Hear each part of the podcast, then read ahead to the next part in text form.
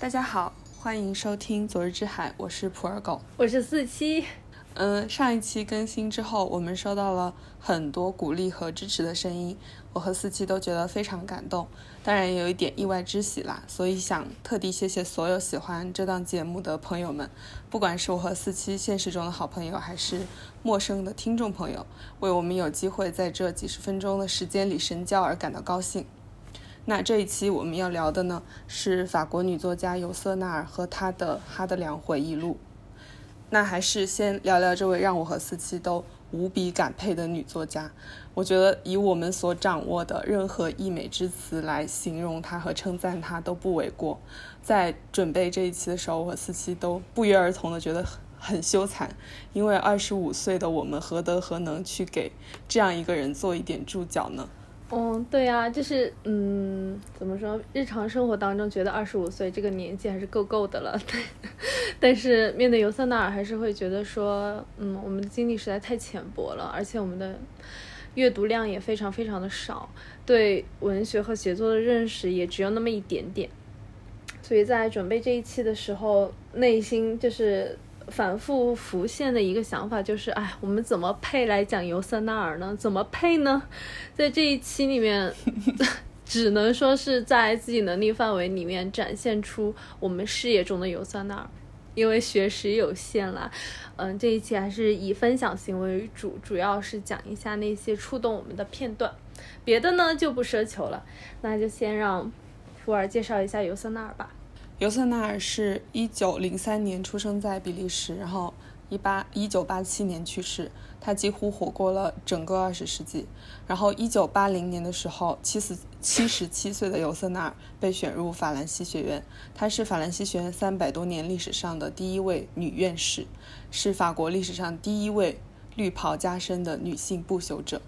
而这位不朽者给我们带来那么多伟大作品的人，他一生几乎没有接受过正规的学院教育，旅行和书籍才是他真正的学校。嗯，就是因为尤瑟纳尔在国内，我觉得还算是比较小众啦，他嗯不是特别有名，所以说为了说明呃尤瑟纳尔在法国的地位，我一般都会跟别人讲说，我说他就是历史上第一位进入法兰西学院的女性。在这里的话，就先简单介绍一下什么是法兰西学院吧。有两个非常有意思的小细节。嗯，第一个呢，就是福楼拜曾经写过一本书，叫做《庸见词典》。我不知道大家有没有听说过。在这本书里面，它就是像词典一样，按照 A B C D 字母顺序排列出了，呃，一些，嗯，怎么说呢？就是一些我们在日常生活当中会接触到的一些观念。然后它会，就像。词典编纂者一样，在下面写上自己的解释。然后呢，法兰西学院它的法语其实是 L'Académie Française，所以说它是 A 开头的，是整本书的第五个词。福楼拜写的是诋毁他，不过呢，若有可能，努力成为其中一员。我觉，我真的觉得非常精准的写出了那么多法国作家对他又爱又恨的态度，因为他就是作为权威机构，很容易成为守旧保守的代名词。你看，就是到了二十世纪下半叶才有了第一位进入法兰西学院的女性。嗯，但是同时他又因为他绝对权威，所以也让人心向往之。比如说波德莱尔，就是这样一个就是被诅咒的诗人。一个现代派的先驱，他在我们的印象当中也是非常桀骜不驯的，但是他也非常渴望进入法兰西学院。他曾经还写信给他的死对头，给当时的评论家，就是求他们为自己投票。所以说，尤瑟纳尔真的很了不得，在这样一个被男性全方位垄断的机构里面，开辟出了自己的位置。嗯，这一点呢，其实也跟他的写作风格和题材是分不开的。嗯，但是在这里就不先详谈这一点了。我想强调的是，每一次我这样介绍尤瑟纳尔的时候，我的脑海里面都会浮现出另外一种声音，就是尤瑟纳尔在抗议，他一定会反对我这么介绍他，而且我自己也会觉得有些膈应，因为在我眼里的话，尤瑟纳尔就是一个超越性别、超越一切标签的作家。我之前就是。为了他的那一篇访谈录，我去买了《巴黎访谈》这本书，《巴黎访谈女性作家》这本，他就很反对这种简单的以性别作为区分标准的做法。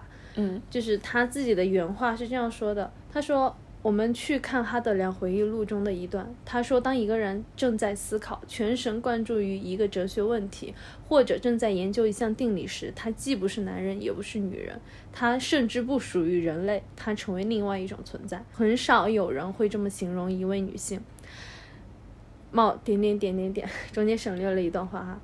你甚至可以不用成为哈德良那样伟大的人物，就可以拥有同一种精神空间，而你是男是女并不重要。嗯，当然，就是嗯，我觉得这样介绍的话，哎，就是很很纠结，因为我觉得这样的话又好像是在抹杀女性在写作生涯当中会遭受到的种种不公。嗯嗯，但在这里还是想强调的是，他所写的那些东西真的就是无关性别、超越性别，是所是属于我们所有人的东西，就是写出了那种属于我们每一个人属于生命最本质的问题和秘密。是的，而且我想补充的是，虽然他获得了这样一个非常非常伟大的称号，这样一个位置，但是其实他一生中的大多数时间都位于这个时代的边缘。从一九三九年开始，他就一直生活在美国的一个小岛上，然后他的生活主要就由读书、写作和旅行构成。然后在写《哈德良回忆录》的时候。他就学习希腊语，去收集他能够收集到的所有的史料，然后去阅读公元二世纪流行的书，去融入那个时候的世界，最大限度的去抵达他笔下人物的内心。但是在做了这么多文献功夫之后，他又完全放开手，让自己的身影退居幕后，让哈德良自己，也就是以第一人称开口说话。之前我和四七决定要做这一期，第一反应就是这本书。或者是这个人真的都非常的难讲，因为他的写作，你会在他身上看到一种非常纯粹的东西，不管是这个人的经历还是他的书，都已经完全超过了我之前的经验，不管是阅读的还是生命的，我找不到任何一种流派或者是一种主义可以使他的精神画像更清晰一点点。而且我印象特别深的就是他在传就是在传记里面有提到过尤瑟纳尔对当时一些比较就是在欧陆欧陆上比较时兴的文学的看法。他说，传记是那个创作人生，对。哦，对，是就是那个《世界人生》里面有一个他的广播电视的访谈录，但是那个应该是有专文的，就是应该是有有专门的一本书，不过没有翻译过来。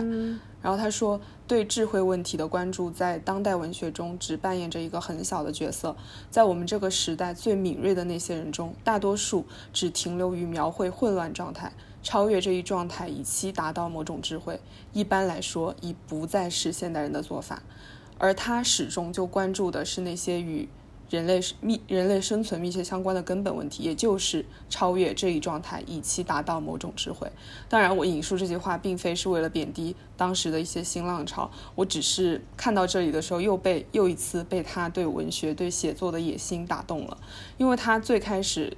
写作就是要探索人的生存、人的本质、人身上最核心的那些要义。虽然这些听上去确实是很不落地、很没有实际，但是我狂妄的揣测，其实很多人的一生里面都至少会经历一次这样的思考，或者说这样的思考和困惑其实是会伴随着很多人的一生。然后写这些思考、写这些思考、这些困惑，就是他从二十岁左右就确定的野心。而当我们读了很多书之后，认就是认识了更多的作家之后，我就会发现这种野心本身其实已经算是一种非常惊人的天赋。因为那些惊人经典的作品，比如说我们今天要讲的《哈德良回忆录》，还有他很有名的《苦练》，还有经常被用来作为。参照的那个短片《默默无闻的人》，他们最初的形状其实都产生于尤瑟纳二十岁左右，然后经过漫长的酝酿和沉淀，甚至他会烧毁自己几百页的手稿，然后重写，才会有最后的面目。真的是太让我惊叹了。好的，那我们也各自聊一聊自己被尤瑟纳尔捕获的点吧。嗯，好呀。其实我已经完全想不起来我是怎么知道尤瑟纳尔的了。或许是有灵推荐，但是呃，我记得我当时的雄心壮志就是要补课法国二十世纪的写作，那尤瑟纳尔就是绕不过的那一个。我应该就是按照顺序，什么从萨特加缪，然后再到新小说，可能慢慢慢慢就到了尤瑟纳尔这里了吧。嗯，所以话说回来呢，我一开始看的小说其实就是《苦练》这本书，也是我们以后很想。讲的一本。嗯，在这本书里面的话。我想直接击中我的应该是泽农的求索，还有语言本身的魅力吧。我觉得尤瑟纳尔的文字就是密度很大，简单的一段可以讲很多东西，所以说就是读他的小说一定得静下心来慢慢的读，慢慢品味。像《哈德良回忆录》，我大概看了有二十天，有半大半个月吧。大半个月。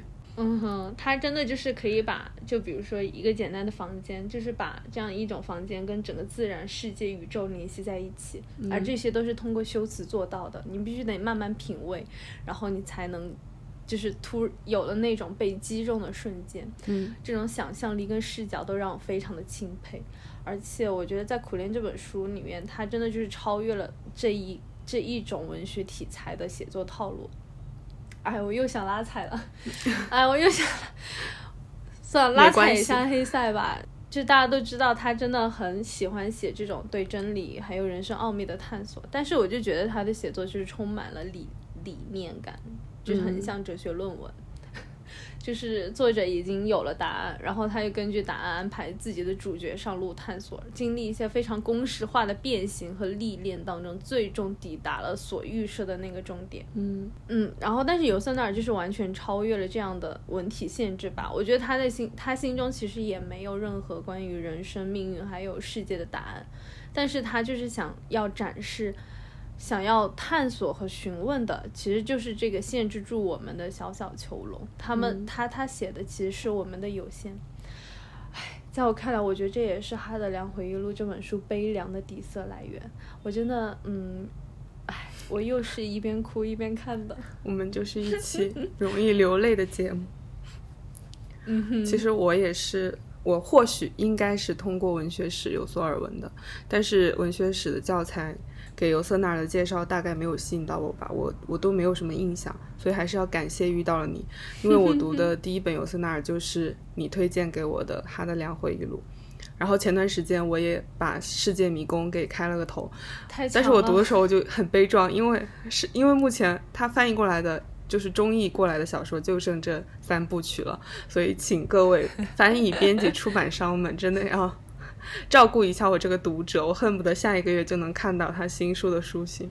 好了，回到正题，因为我觉得除了他的，就是你去看他的每一本小说，我觉得不得不提一点的就是他每一篇小说后面都会附上的创作杂记，就是怎么会有这么一个作家，他对自己着笔的人物和故事。看得如此透彻，又如此的温情，创作杂记里面的那个形象，又是一个完全真诚的写作者，他会直接坦白自己的构想、灵感，甚至是一些细节的设计。这看起来好像会让这个作品不那么神秘，但是我觉得这是作为一个写作者，帮他笔下的人物去驳斥了那些偏狭的理解和指责。真的，他的创作杂技写的太好了，我觉得一句话就可以抵好多篇学术论文的那种。写自己的书，让别人无文可写。是呢，嗯，我们接下来要聊的其实是。关于这个译本的事情，因为就是关于这个译本中间发生，我和四七之间还有非常非常多的讨论。因为我是一个不会法语的中文读者，普通读者。当时我会接触到这本书，就是跟四七一起在学校里面散步，然后聊到了尤瑟纳尔，然后四七跟我说，在他的《两回忆录》在法语读者当当中是更受欢迎的。嗯哼，对，因为当时其实我们上法语课的时候，外教就摘了一段话。尤瑟纳尔的话，然后让我们写作文，他就问认问我们认不认识尤瑟纳尔，我说我认识，我还读过，我读了他的苦练，然后我的外教说啊，苦练好像没有怎么听说过呢，但是然后他拿出了他手边的哈德良回忆录，然后跟我说，嗯，这本才是他的代表作，嗯，而且这个场景我非常的鲜明，就是在红楼和求是楼的那个十字路口。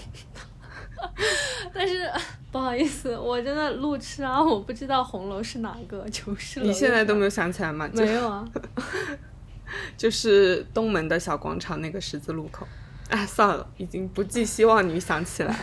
好，好吧，那呃，那我就讲讲我对译本的看法吧。嗯嗯，怎么讲？因为其实国内有很多很多的译本，我跟别的朋友推荐尤瑟纳尔的时候，他们也会问我这个问题。其实苦练还好，因为有段英红老师的译本。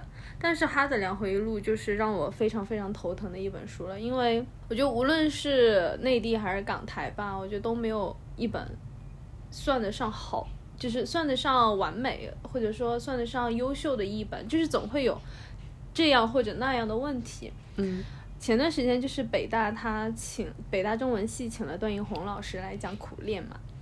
然后在讲到尤瑟纳尔的时候，他说了一句话，就是让我就是头都要点掉了。他说，尤瑟纳尔就是法语的荣光。翻译尤瑟纳尔真的就非常非常不容易，因为你要在国内众多法语译者当中找出一个在文字造诣、还有思想造诣以及对以及对古希腊罗马。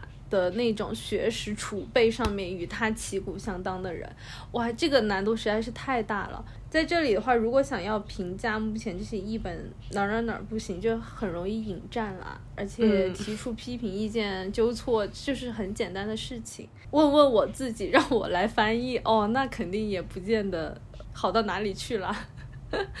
嗯，所以说就先在这里讲一下，就是我跟普洱在准备这一期的时候主要参考的一本吧。嗯，就是我个人比较喜欢的，就是是台湾光复书局出的洪腾月的一本，而且这本译本，呃，这个译本在面试的时候，其实尤瑟纳还尚且在世。嗯，还我觉得就很特别这一点。是的。嗯，然后另外一个的话就是稍微近一点的台湾的译本，就是陈太乙翻译的。然后今年三联要出那个尤塞纳尔的新译本的话，好像就是用的他的译本。其实对于我来说，就是好像很多人会更加推崇陈太乙的，但在我看来，我觉得就是二者各有优缺点，也各有特色吧。嗯，红腾月的译本呢，它就是比较。极力想要模仿那种古代皇帝的口吻以及那种文体风格，再加上译本比较早，所以说有的表达可能就会比较陌生，然后陈太乙就会比较现代化。嗯，呃，我为什么更喜欢红腾月的译本，就是因为我觉得它更流畅，而且错译的地方比较少。嗯，但是普洱的话就就是非常非常喜欢陈太乙的译本，也没有非常啊，就是。啊，是吗？啊，反正我觉得就是各有优缺点吧。因为翻译这个东西确实不存在完美这种这种东西，就是大家都可以找来读一读，选一个自己喜欢的。嗯，虽然我们在这里不做判断和推荐，不过我可以用一个我很喜欢的句子做一个例子，然后念一下这两个译本。它只是一个很小的比喻，但是我真的觉得太美了。嗯，有些日子。在大草原上，大雪抹平了原本就不十分明显的地形。驱马驰骋在空间纯净的连最小物体都纯净的矮矮世界里，即使是最普通、最无力的东西，冰霜都会赋予晶莹剔透、坚挺圣洁之美。每一根折腰的芦苇都成了一只水晶横笛。这是洪腾月的一本。然后接下来念陈太乙的：某些日子里，大草原上。风雪抹去所有景观，即便它们，即便它原本就几乎一成不变。我们在一个仅剩空间与纯洁威力的世界里驰骋，在冰霜雪冻之下，再怎么平凡无奇的事物都晶莹剔透，同时显现一种神圣的坚硬。所有折断的芦苇都变成水晶长笛。哎，真的写的太好了，就是嗯，这样一个比喻，就算是不同的译本，你都会感觉到。因为你在咀嚼这两个译本的时候，你就发现原作真的太有魅力了。哪怕你是隔着一个翻译的屏障，你都没有办法阻止我被这个比喻狠狠击中，反复摘抄。我的一个感受就是，它只要是好的语言、好的修辞，就是完全可以击碎我对一些事物、一些现象的庸常认知。而且只有在遇到这样的修辞之后，你才会真正知道，原来，原来你之之前的那些感知就是非常的平庸的。我也很同意，因为我觉得整个《哈德良回忆录》如果从语言来说的话，它本身就是对陈词滥调发起的一种进攻。嗯嗯，或许是我想多了吧，但是我觉得尤瑟纳尔确实把玩了不同修辞手法，还有那种不同表达所传递出来的意涵和情感上的参差。也借此，我觉得他真的唤醒了我对语言的感知力，这也是我在这一期挑选片段的重点。想到了上一次普洱在，就是在说自己在研究生面试的时候被问到什么是文学性，当然标准答案当然是与什么俄国形式主义还有陌生化有关的。但是在这里的话，我就很想说，尤瑟纳尔在这本书的尝试就是在回答什么是文学性。那就让我们直接杀入《哈德良回忆录》这本书吧。嗯，因为我觉得尤姐 尤瑟纳尔真的不是一个 炫技的作家，这一点就非常的困难。就是我们要怎么样去理解他笔下的故事呢？要怎么样去跟大家讲尤瑟纳尔写的一切呢？实在是太难了，我觉得。是的，而且就是大多数的文学史或者是说知识性的介绍都会讲说尤瑟纳尔是一个历史小说家，但是我觉得这样一个分类真的是因为无能吧，因为大家不知道。就是哎，也没有骂谁的意思啊，就是可能是真的就是不知道把把他的写作安放在二十世纪的哪个主流当中比较合适。嗯哼，嗯，那我就大概介绍一下哈德良回忆录的主角。哈德良是一位真实存在过的历史人物，他生活于公元二世纪，是罗马帝国的五贤帝之一。然后为了做这个节目，还是很认真的，我去特地翻了一下《罗马君王传》。然后这本传记据传是写于三到四世纪，是非常重要的古罗马历史文献之一。然后离哈德良的时代也更近，其中史家呢就罗列了很多哈德良的信息。不过它更像是一种条目而非传记。我从中也发现，哈德良回忆录其实遵从了很多历史文献中的细节。毕竟尤瑟纳尔做的文献功夫是不比那些专门的研究者少的。然后这么一介绍呢，可能就真的会给人一种这是一本历史小说的误解，就怀疑《哈德良回忆录》就是一本写当时那个时期的历史小说，或者是说这是否是一部写给哈德良这个君主的传记？我个人当然是认为不是的，这不是一部简单的去把历史事实情节化，使得历史人物更加立体丰满的小说。虽然它确实可以起到这样的效果，这也绝对不是一部。哈德良的传记虽然它确实可以让我们更加了解这位伟大君王的一生，但是这些都不是这本书最重要的目的，这不是他的靶子。尤瑟纳尔之所以选择哈德良是有他的用意的。在创作笔记里面，尤瑟纳尔说，他在一九二七年左右，也就是他二十四岁的时候，在福楼拜的书信集里读到了这样一句话：从西塞罗到马尔库斯·奥利略这段时间。曾出现过一个独特的时刻，彼时众神已灭，基督未显，唯人独存。西塞罗呢，就是罗马共和罗马共和国末期的一个政治家，而马尔库马尔库斯奥利略就是罗马帝国五贤帝的最后一位，也就是这本回忆录的。就像一个兔签一样写给他的，在他之后，五贤帝所开创的帝国时代也走入了尾声，而处在帝国鼎盛时代的君主，其实也不像我之前所熟悉的中国封建帝制下的皇帝，在罗马共和国的晚期，其实当时的局面是非常混乱的，所以帝国的君主更重要的就是要去协调整个帝国的秩序，需要兼备各项才能，比如说内政、外务、军事、文化，就。很接近我读的时候，我就会觉得很接近于哲学王。嗯，当然，我也相信这就是尤瑟纳选择二世纪、选择哈德良的初心。他说：“我的人生将有一大部分花在试图定义，然后描绘那独存于世并与全人类息息相关之人。”哈德良就代表了这一段为人独存的时期。这是一个最自由的人。而这本书就是要呈现这样一个人，他对自我、对世界，甚至对政治、对艺术、对疾病、对死亡的认识与思考。嗯，那这本书是怎么写？我们应该怎么理解呢？我把这个问题这么难的问题留给了四七。嗯，好吧，那嗯，我介绍一下《哈德良回忆录》的写法。就这个，其实前面普洱已经提到了，这个小说就是完全以第一人称来写的。此时的皇帝哈德良呢，就是缠绵病榻，是在生命的最后一段时间里面，为后来的帝国继位人马可写下了这份回忆录。其实我在看的时候，我很迷茫，因为我看不出尤瑟纳尔对这个人物的看法，他是批判呢，还是欣赏呢？因为常常一个作者对人物的态度和看法，就渗透在他怎么去写这个问题上，而且这也通常是我解读文本的一个一把钥匙。但是尤瑟纳尔就是完全把自己隐藏在哈德良这个人背后了。在我的阅读谱系里面，我看到这种第一人称的倒叙，我本来本我本能的就会产生对叙述本身的怀疑。就是试问有多少人能够真真正去面对自己一生当中的那些遗憾、痛苦、失落呢？谁能够正确的评估自己的一生是否值得呢？这样的叙述当中真的没有欺骗与矫饰吗？嗯。虽然我很想我，我觉得哈，我觉得哈德良确实有做到了，但是我觉得他还是可能也有一些矫饰吧。嗯，就比如说他在为自己政治生涯犯下那几个错辩解的时候，或许是有矫饰在的。但是读完整本书就会发现，这根本不是重点。尤森纳尔的本意也不是玩这种叙事游戏，而且除此之外，我也觉得自己就是读书太太少了，就是孤陋寡闻，知识浅薄。因为 看不出尤瑟纳尔在虚构当中就是如何玩起了跟历史的游戏，就是他如何用虚构的方式重塑历史，甚至是回忆历史的呢？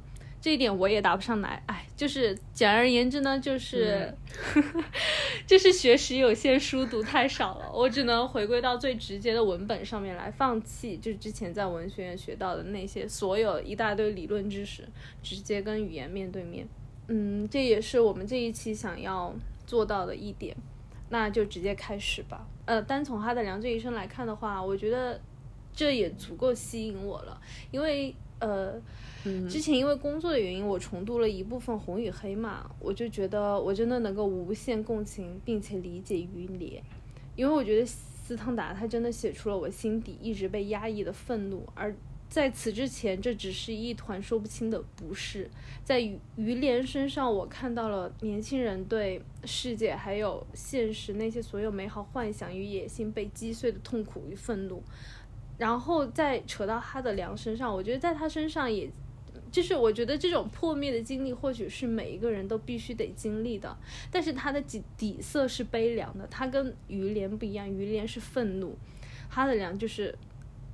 真的就是一种悲凉，嗯，我想也是因为他是帝王吧，他掌握了整个罗马帝国，哎，但是我作为读者的话，最吸引我的当然就是这个破灭的整个过程，是他对自我还有世界信心渐渐衰落的过程。我觉得，呃，我对这本书的总结就是很简单，哈德良他想要抗击的是时间，于是他在活着的这个过程当中发现了他并不能，他发现自己确实是有限以及无力的。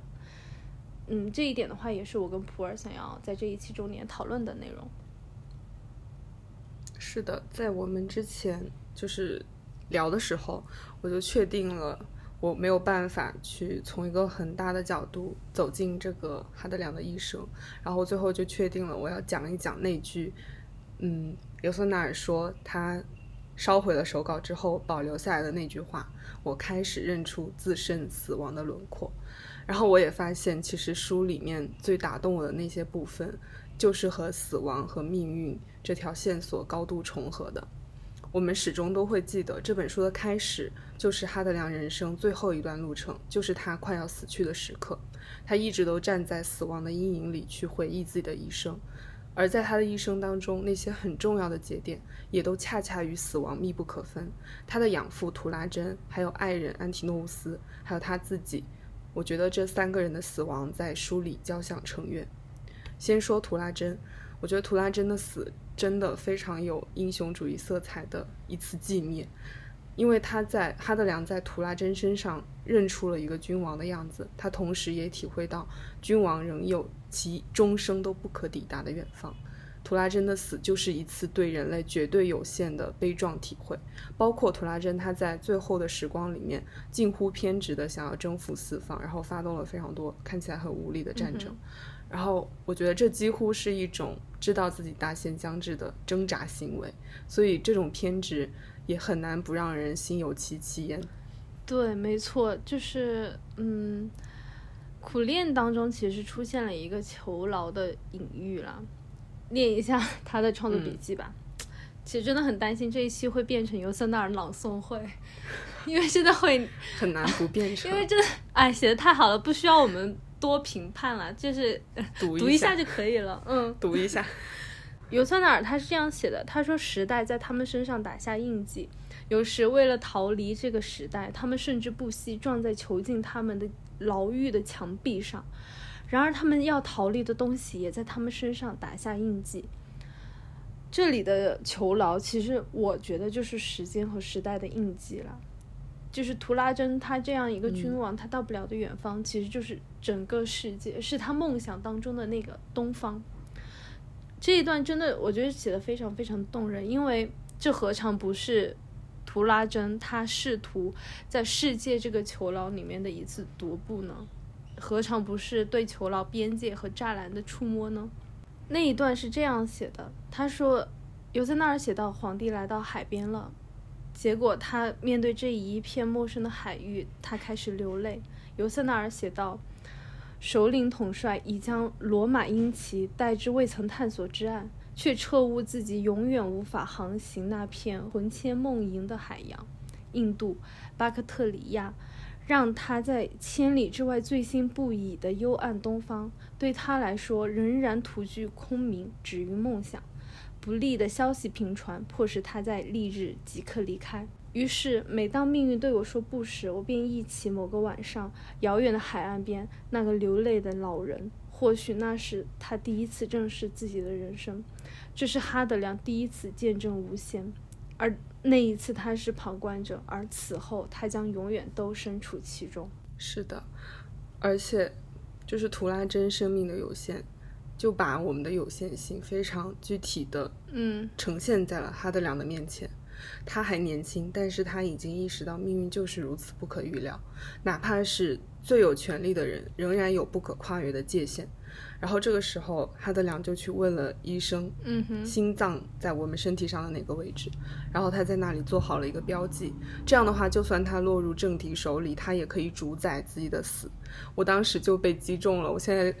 又起鸡皮疙瘩了，因为就是你突然发现，原来极致的野心和恐惧竟然就是同一种东西。哎，没错，就是在哈德良，嗯，在图拉真去世之后，哈德良其实成了继任者嘛。他当时就是改了图拉真的许多政策，比如说去征战，然后哈德良呢，他自己就是宣扬和平，他主张重重新修订法律，重建城市。其实这些举措就是在与时间抗衡嘛。在那个时候，他实现了年少的梦想，成为了帝国的主宰者。他当时甚，他甚至写，当时的他觉得自己就是天神，哎，是 是宙斯通透过他来实现自己的意愿，所以他，所以他做的一切其实是神的旨意，大概是这样的一个意思。嗯，就我看到这里的时候，我会觉得哇，这是一种多么高傲的感受啊！而且他在这个时候还碰到了自己这一辈子最爱的人安提诺乌斯。就是事业上的成功，然后也有爱人陪伴。就是呃，我在看的时候，我会觉得很好奇，他是怎么样一下就触碰到了自己的边界，意识到自己其实很无力的呢？于是我在重读的时候，我就想要把握住这一条线。最后我发现了，其实一切都源于安提诺乌斯之死。没有，没有错，真的没有错。我在重读这一段时候，我也发现了，因为。安提诺的死对于阿德良来说就是一次无法挽回的损失，是他不可疗愈的痛苦。而且这一段的色彩真的非常的浓烈。这一章标题叫做《黄金岁月》，他的人生有各种的极致，各种的极乐都在这一段品尝。哈德良甚至认为未来再也无法带给他新的东西了，至少再也没有任何新的礼物会赏赐给他。他已经把葡萄园内的果子已经收集完毕，人生的酒汁已经灌满。酒窖，然后我毕业论文的致谢的开头就用了这一段话，因为我真的觉得这就是人一个人最幸福的状态，他只需要尽情的拥有和品味当下的时刻，就没有来自过去的负担，然后甚至也没有对未来的期盼和担忧了。而在这样的时光里，他的爱人安提诺乌斯又常伴在侧。我的天，年轻的恋人，人生的质点同时到来，就不愧是他是最自由的人吧。但是。我们都知道安提诺乌斯死了，然后我就像哈德良一样，我就像哈德良一样去反复去读他死之前的这个段落。他们一起去猎杀了雄狮，然后在那个卡修斯山顶的献祭仪式上看到了一道闪电，然后最后他们还一起渡河去找到那位神秘的女巫，然后女巫呢就为皇帝举行了一场充满了神秘色彩的献祭。在这场祭礼上面，要献上某个完全属于哈德良的生命，然后安提诺就主动献出了之前哈德良送给他的那条小狗，他们的爱犬。我想，安提诺可能就是在这无数个时刻慢慢做下了决定，他要把自己的生命献祭给哈德良。嗯，就是前面普洱已经讲到了，众神已灭，基督未显，为人独存。就是在哈德良的时代，就是那个时候的背景的话，其实就是有不同的信仰与宗教并存了。嗯，然后哈德良自己其实也写的很清楚，他说安提诺乌斯之死，某种意义上就是一种献祭，他是把自己的整个自己，包括生命，全部交给了哈德良。这既是一种爱，同时这份爱又掩藏又掩藏着抱怨和怨恨，就是这种复杂的情感。唉，写的实在太好了。是的，而且我。我们去读就会知道，黄金岁月就是以安提诺的死结束的。嗯，然后之前我和思琪通电话，然后他就给我分享了这段原文的修辞。我的天，真的太，这太令人动容了。对，是的，就是先先从前面开始讲吧，就是嗯，那一天安提诺斯突然消失了，于是他就去找他。当他在河底看到安提诺斯被水草缠住的身体的时候。哈德良写的是一切都完了，都垮了。奥林匹亚的宙斯，万物的主，世界的救主都倒了，只剩下灰发男人在船甲板上哭泣。黄金时代就这样结束了。某种意义上来说，头衔、虚名乃至于修辞，都是我们回避和美化现实的途径，也是怎么说？也是因此我们可以回避痛苦吧。但是爱人的死去对他来说就是一盆冷水，让他意识到他自己不是神。而在死亡面前，空无一物，只能与之肉搏。这下面这一段话就是我想重点重点分享的，因为之前也提到了尤瑟纳尔在语言上下的功夫。说到野心、哀悼、痛苦，就是这些这些词，就是我们都懂吧？但是真正的情感里面的情绪，其实就是很难被传递出来的。嗯，因为我们现在用的这些大部分的修辞和表达，就是很陈旧，就是已经被人用完又用了，而且无可救药的沾染上太多就是别的含义了。就是表达一旦旧了、听腻了之后，它就它就什么都不是了。它本来想要传达的那些内容，就已经丧失在了我们一次又一次的使用当中。但是在这一段呢，尤瑟纳尔完全把这样一个简单的句子。安提诺乌斯死了，把它变成了一把剑，直击我的胸口。先在这里给各位念一下，然后这里选的呢就是陈太乙的翻译，因为我觉得洪腾岳在这里的处理特别不好，他在翻译的时候反而用了复杂的修辞，就是感觉他没有 get 到尤瑟纳尔的本意到底是什么。嗯，陈太乙是这样翻译的：我集中思绪，安提诺乌斯死了。小时候我曾对着。马路里努斯被乌鸦撕咬的不成形的尸体放声大哭，如夜里一头失去理智的兽那般哀鸣哀嚎。我的父亲去世了，但一个年仅十二岁的孤儿仅晓得家中秩序大乱，母亲时时哭泣，以及自己深深的恐惧。对于死者在临终前所遭受的痛苦，则一无所知。许久之后，母亲去世了。大约是我驻守潘诺尼亚期间，确切的日期我已不记得。图拉真仅是一个让人等着他写遗嘱的病人。普罗蒂娜去世时我没见到。阿提安也死了，他本他本是个老人。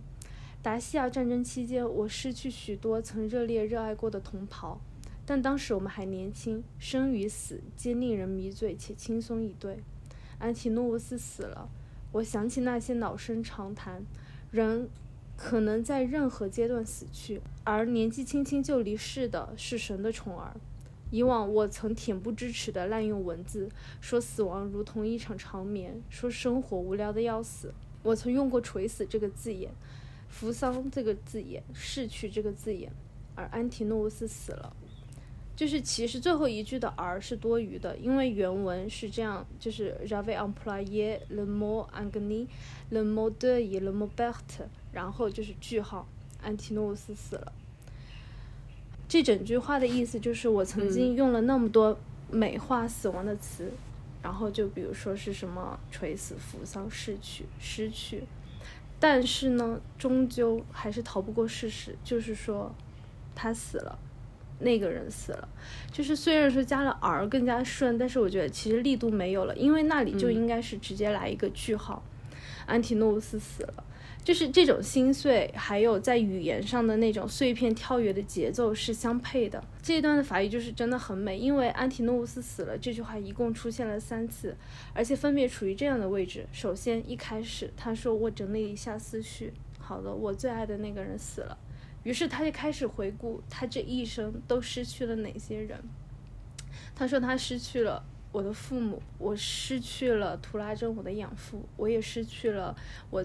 我最爱以及最爱我的那个女人普罗蒂娜，我也失去了阿提安。我在战争的时候，我还失去了我的战友。但是那个时候呢，对于这些重要的人，他们的死亡时刻，我不是年纪太小什么都不懂，要不然的话就是我不在他们的身边。于是所有这些失去都不敌安提诺乌斯这一个。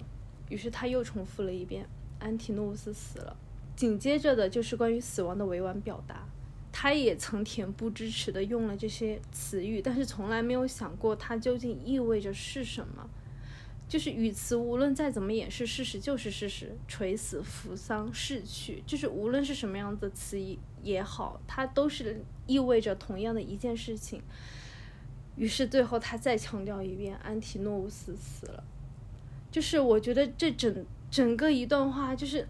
简单的话重复了三遍，但是每一遍就是每一个重复都充满了层层次感，就是这样一个简单的一句话，你突然觉得就好像就是整个人生的悲痛扑面而来，而且他这样的一种重复，就真的很像是一个正在正处哀悼的人，他在喃喃自语，他在跟自己说话，但是他无论说了什么，他的思绪还是会回到这一件事情上来啊。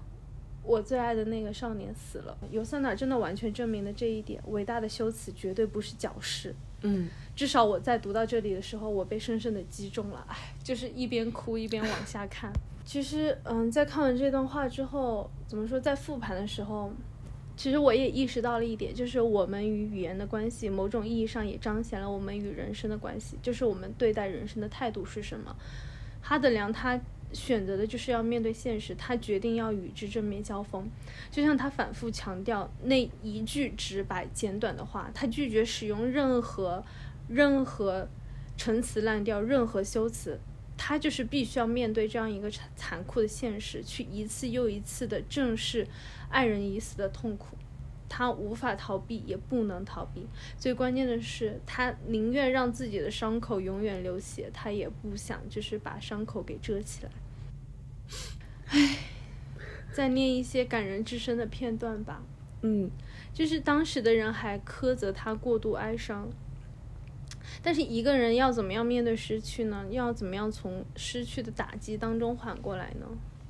就是哈德良他对于人生的态度，其实完全可以体现在他怎么样对待安提诺乌斯之死上面。嗯，我真的非常的敬佩，因为他直接就说：“不过我也知道。”若把所有的错都独自揽在我一个人身上，就等于把年轻人当成一座小型的蜡像，任由我捏塑之后又亲又由我亲手摧毁。我没有权利贬低他所做的独特的美事，也就是他的死亡。我必须把他寻短见的高贵留给美少年自己。紧接着又是一段，就是在刚刚那一段说安提诺乌斯死了之后，他又接着说。可是星空中最深处、最明亮的星星也不能抵偿一段短暂的人生啊！故人的天神并不能取代逝去的活人。人用各种假设遮掩、不看一些事实，不肯承认他的梦其实就只是梦，这点令我非常愤怒。我对我对嫌爱者的责任有另外的看法。如果我没有勇气面对死亡、查验死亡，他的死是枉费了。我应该仔细体验一些事实。哎，天呐！真的写的太好了，而且他之后做的事情不就是在仔细去检验一些事实吗？因为我觉得，嗯，而且我想再补充一下，就是因为美少年就是死在埃及嘛，嗯，在安提诺乌斯死了之后没几天，嗯，在一艘船上，当时那个看门人的孩子掉进河里面死了，嗯，我有印象，你记得那一段吗？嗯，然后他说他他说那个父亲当时悲痛欲绝，于是他就哈德良就派人去给了那个看门人一些钱，紧接着他就写，他说三天之后，他在看到那个父亲的时候，发现他正舒舒服服的躺在太阳底下晒着，就是舒舒服服的在晒太阳。就是我就觉得哈德良之后，他的死或许是枉费了。是的，就是我觉得哈德良这个细节应该是给了哈德良非常非常大的冲击。他之后所做的这一切，就是一种试图记记住。往事，记住他的一些努力吧，哎，就是一些直面人生的一些态度和做法。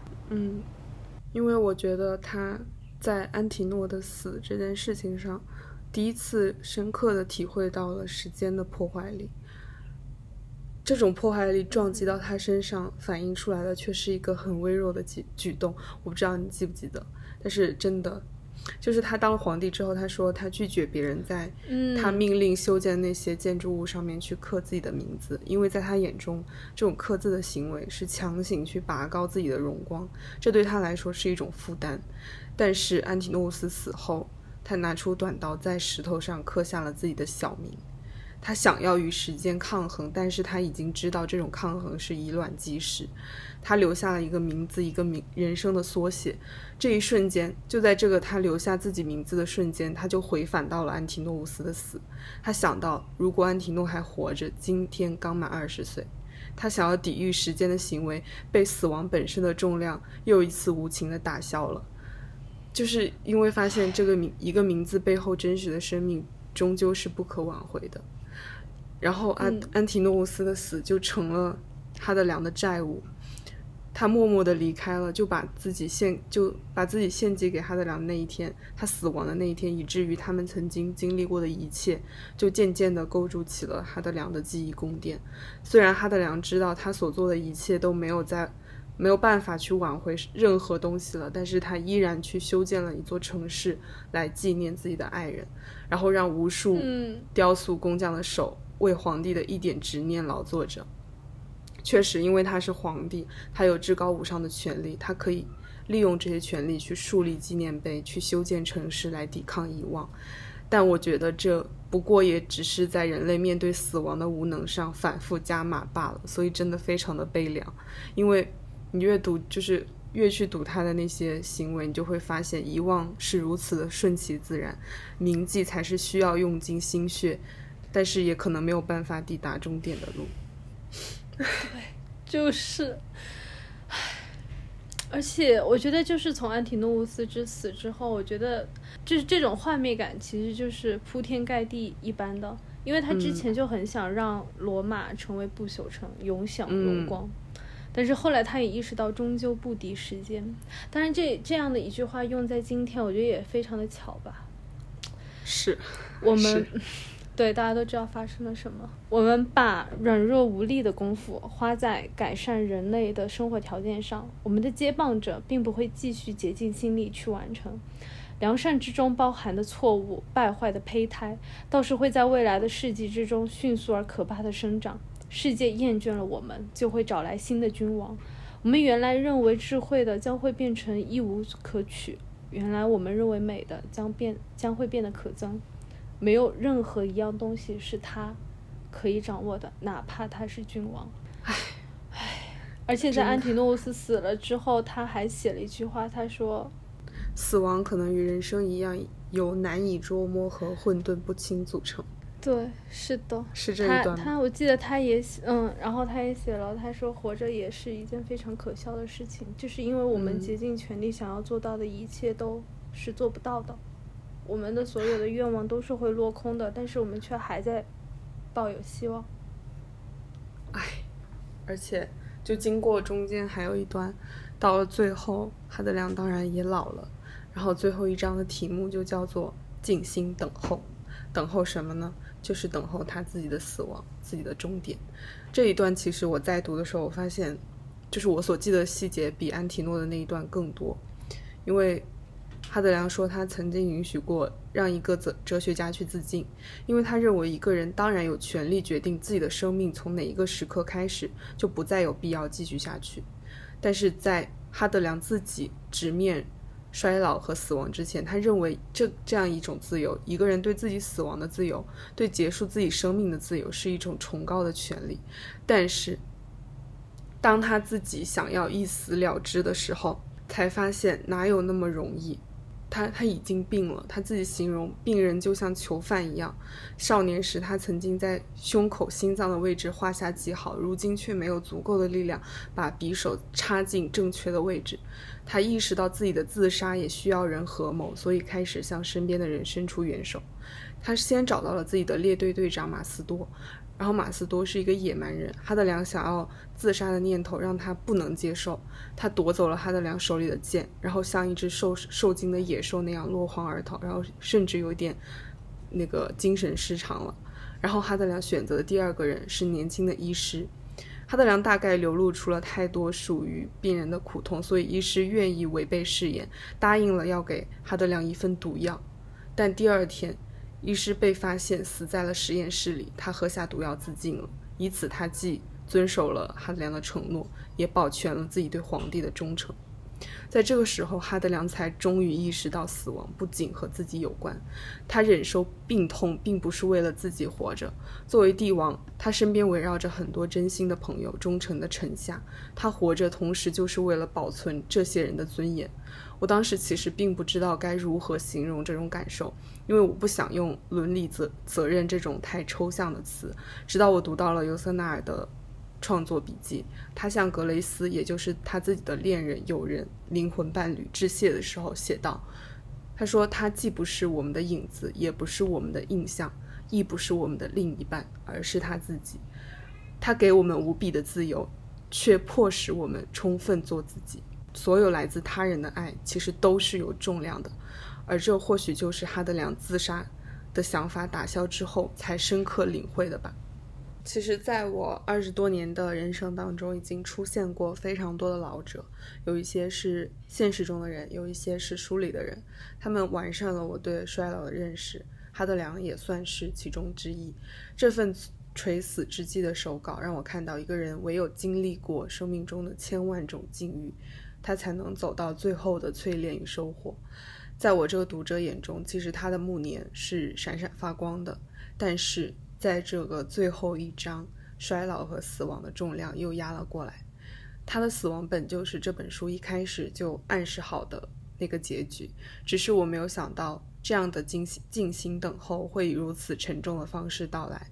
而这一层的心境，就是相对于他那种自我了结的执着。是否又是一种超脱呢？或者反过来说，哈德良发现他自己不仅仅被囚禁在疾病的牢笼中，也被囚禁在身边所有他人所编织的那个理想君主的禁锢里。我想这个问题我是没有办法回答的，我的语词已经没有力量了。其实最后几段是我想重点讲的，因为其实也是上一次听那个段奕宏老师的讲座，然后他说到。苦练的最后一句话，这就是我们追随泽农能走到的最远的地方。他说这一句话突然变成了现在时，然后我也重点关注了一下最后几段在时态上的问题。诶，最后倒数第二段的最后一句话是这样写的，这里用的是洪腾月的译本，我觉得他在这里的处理比较好。他说我的指头摸到了他可贵的泪水，哈德里安。也就是哈德良，哈德里安到死都有人爱他，像爱一位平常的人。唉，怎么讲呢？就是这一句话也同样回到了现在时，就是回到了一开始叙述的那个语境当中。他不再讲述自己的人生，因为他的一生已经讲完了。呃，哈德里安到死都有人爱他这一句，他这里用的是先将来时，就是意思是，这是他对自己未来。人生结局的一种预判，就是他知道自己直到生命的尽头，他都将被爱着，这就是他自述的结尾。哈德良将在被爱的幸福当中死去。说实话，我读到这里的时候，内心真的是非常的羡慕。而这就是这位帝王得享的结局。最后的最后，就是一段墓志铭般的文字，冰冷的总结了他的一生。哎，我不知道你有没有发现这一个？我发现了这一段。这怎么能不发现呢？不好意思，嗯，就是这一段文字，我觉得它就是在整本小说当中，它就是一个异类，而且我觉得这个安排就是非常的值得深思，因为在整个回忆录当中，他所写自己爱的和遗憾的，完全没有被囊括在其中，写的是他的政治军事上面的功绩，其中深意真的值得玩味，到底哪一个是重要的？哪一个才算是人生呢？而且与此同时，在这一段当中，尤塞纳尔也用的是一个第三者的声音嘛，就好像是一位后来者发现了这部回忆录，然后为这位帝王写上了他的结局。哈德良已经死了，结局已定，此书完结。再回到一下苦练刚刚提到的那一句，突然整个整个小说变成了现在时。真的就是会让人想问：尤瑟纳尔真的仅仅是在写过去发生的事情吗？为什么他说这是我们追随泽农能走到的最远的地方？因为泽农在这个时候他自杀死了。最远的地方是什么？就是这个生与死的模糊的边界，就是在他意识已经快要消失的那一刻，这就是我们跟随他能走到最远的地方。我们无法追随泽农到达另另一面的彼岸世界，而处于这一边的我们同处于同一个世界，无论是在什么样的时空。所以，是过去还是现在，这重要吗？尤瑟纳尔到底写的是什么？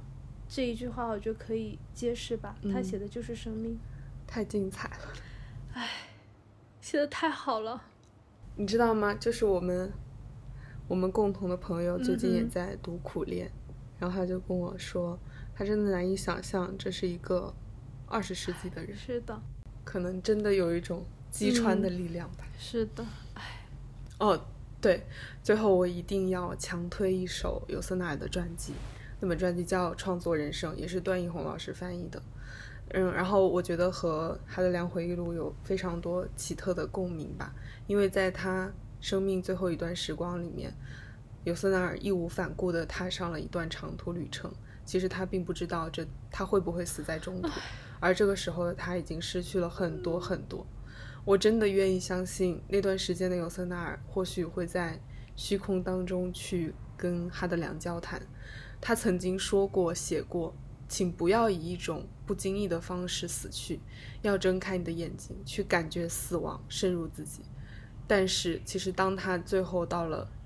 那一个时刻的时候，他已经无所谓了，因为他早就做好了准备。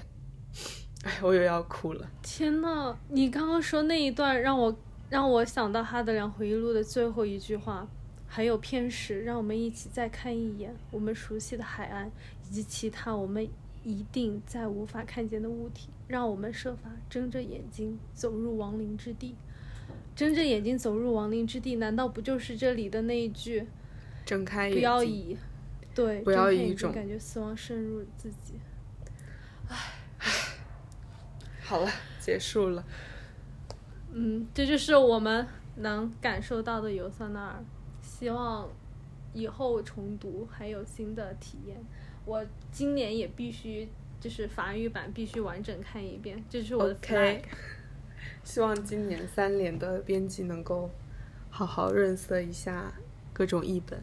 然后我让我去买一买，对对对，闭眼入了，到时候好，然后讲一讲下一期预告吧，就是今天就是，嗯，就是今天怎么着也得把这一期发出来，因为这个预告就是是我们想要以就是自己的方式去探讨一下，这去回应一下当下吧。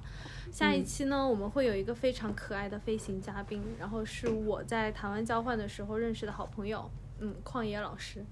我们会一起聊 Toni Morrison 的《宠宠儿》，就是怎么说呢？其实这个这个这个书呢，就是很早之前就定下来了，但是非常凑巧的是，今天最美国最高法院推翻了堕胎权法律，我就觉得这本书是必须必须得好好讲一讲了，就是让我们看看黑人女性是怎么样不顾一切的去捍卫自由的，哪怕是亲手杀死自己的儿女，也要得到自由。嗯。好，那就到这里，下期再见，拜拜。